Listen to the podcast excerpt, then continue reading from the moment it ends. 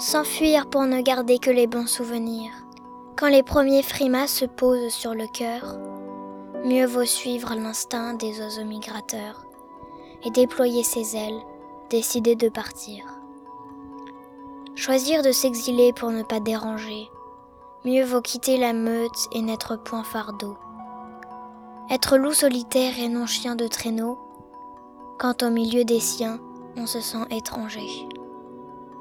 Sur la pointe des pieds, tirer sa révérence, en se félicitant d'avoir eu tant de chance. Dans un dernier regard, emporter le meilleur. Ne pas se retourner, éviter les regrets, n'emporter avec soi que moments de bonheur.